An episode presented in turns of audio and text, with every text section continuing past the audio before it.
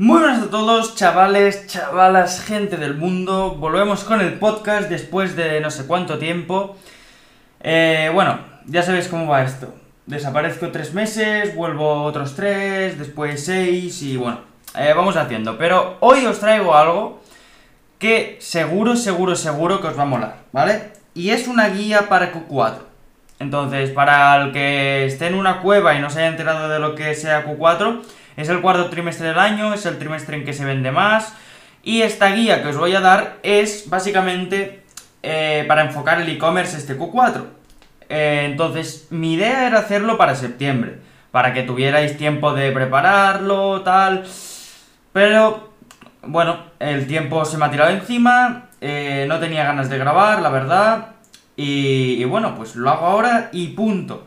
Entonces, esta guía, ya os digo, es improvisada, no me la he preparado durante tres semanas, por lo tanto, seguramente me dejaré cosas, seguramente estará muy mal ordenada, pero tenéis la guía que es lo importante, ¿vale? Así que, sin más dilación, pasemos con la guía.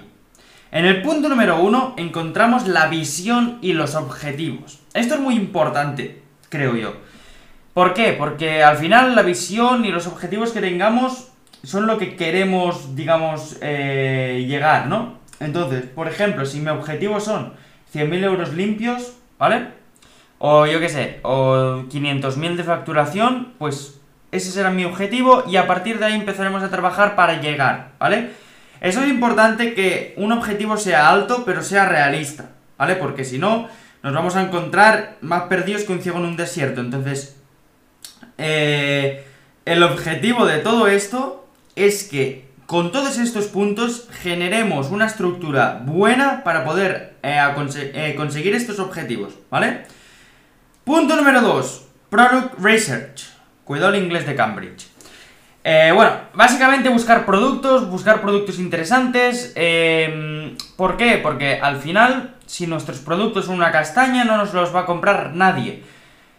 Entonces, en mi canal de YouTube, que ya sabéis que se llama como yo porque soy muy original, pues encontraréis vídeos de cómo encontrar productos ganadores y demás. Pero vamos, que si estáis metidos en el dropshipping, en el e-commerce y demás, ya sabréis cómo buscar productos. Así que aquí no me voy a extender mucho, simplemente deciros que sean productos llamativos, pero que a la vez sean productos que no sean, digamos, que tengan un buen valor percibido y que los podáis vender caros, ¿vale? Porque al final, hacer medio millón de euros vendiendo, eh, yo qué sé, cosas de 10 euros es posible, porque es posible, pero es un poco pesado, bastante pesado diría yo, por el customer service, ¿vale?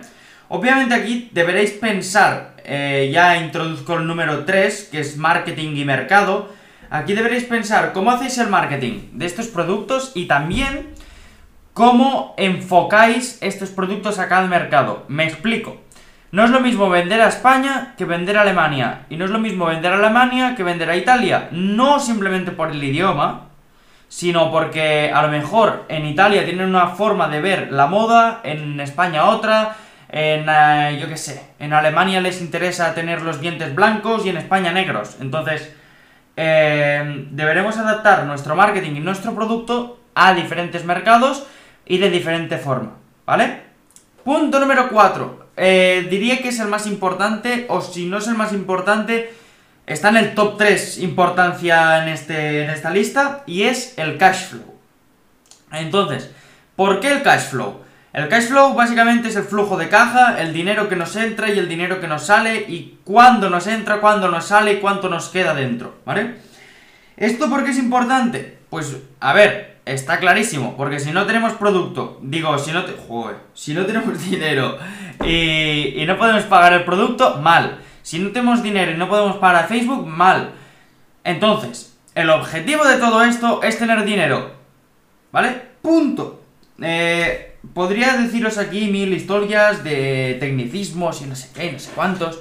Pero el objetivo de todo esto es tener dinero para pagar producto y para pagar Facebook. Porque al final cuando escalamos duro, eh, como al final las pasarelas nos pagan en 3, 7, 21 días si tener retienen o 180 si PayPal se pone tonto, pues deberemos tener caja en el banco, porque si no, no vamos a poder pagar, no vamos a poder escalar y no vamos a poder al final eh, iniciar la actividad laboral y demás, ¿vale? Ojo que me ha quedado muy bien, ¿eh? Me ha quedado muy profesional. Punto número 5. La calidad de los anuncios.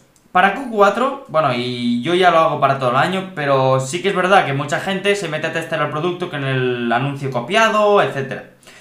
Yo, sinceramente, os recomiendo que hagáis vuestros propios anuncios o que contratéis a alguien, yo en mi caso ya lo he hecho, eh, para que os hagan los anuncios, porque al final la calidad de los anuncios es súper importante, marca la diferencia, creo yo, sobre todo a nivel de ganar las pujas, a nivel de tener un buen conversion rate, de generar confianza, etcétera, ¿vale? Ya sabéis que al final el dropshipping es un negocio de tráfico frío más que de clientes recurrentes, y, eso, bueno, eso está cambiando, pero eso ya os lo cuento en otro podcast.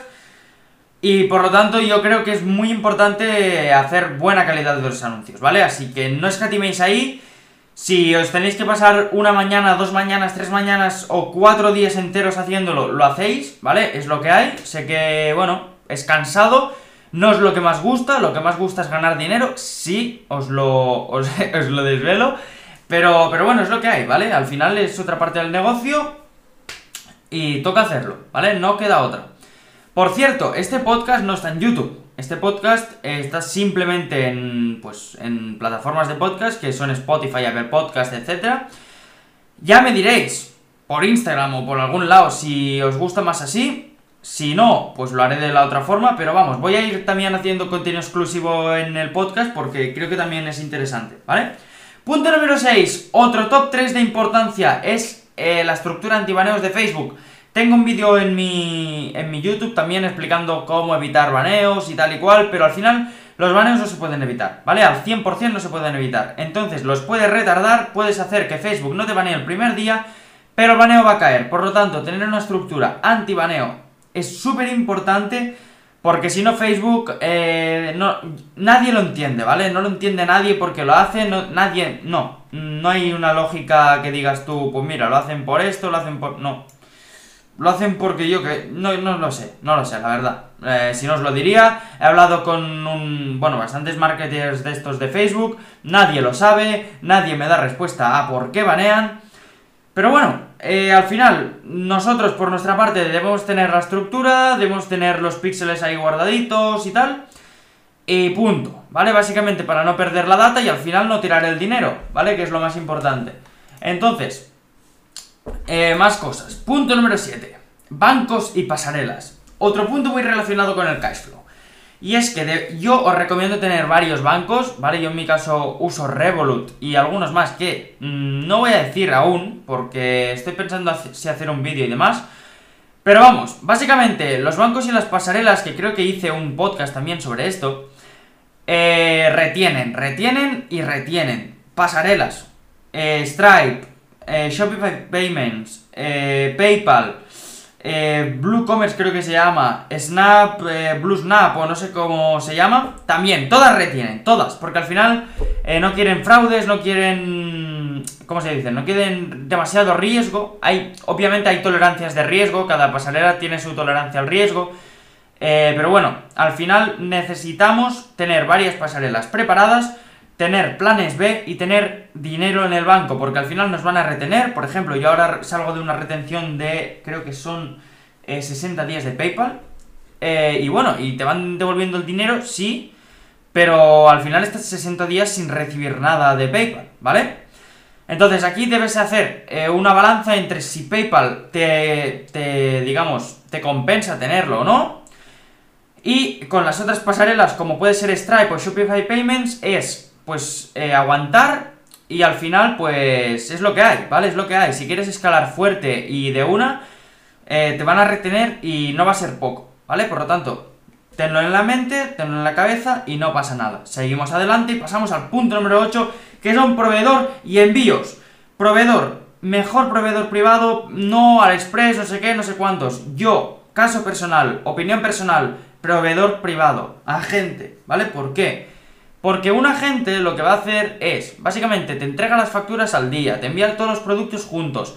Eh, Hablo de mi caso, ¿eh? A lo mejor otra gente pues envía un producto cada día y lo hace fatal, pero en mi caso, eh, eso, me manda todos los días los tracking numbers, me manda todos los días las facturas, me manda todos los productos muy rápidos, estoy teniendo envíos incluso en 5 días, de 5 a 13 días máximo.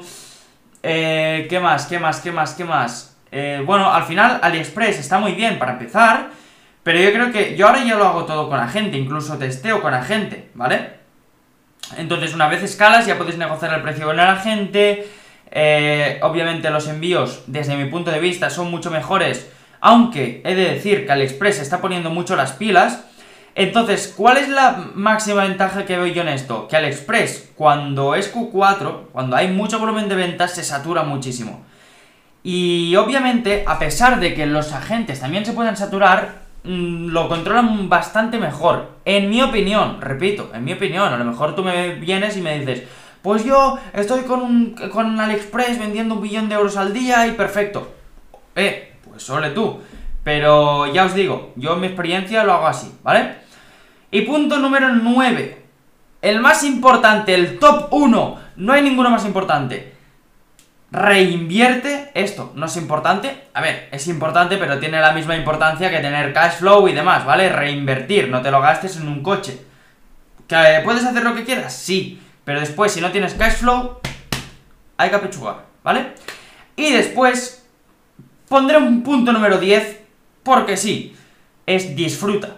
Disfruta de este Q4, tío. Si no disfrutas, si no aprendes, si no te gusta, eh, vale, vas a ganar dinero, pero al final, pues bueno, es un poco triste, ¿vale? Porque al final ganar dinero sin disfrutar lo puedes hacer en cualquier parte, ¿vale? En un McDonald's, en una tienda de moda o en cualquier empresa. Así que disfruta, pásatelo bien y nos vemos en el próximo podcast. ¡Chao!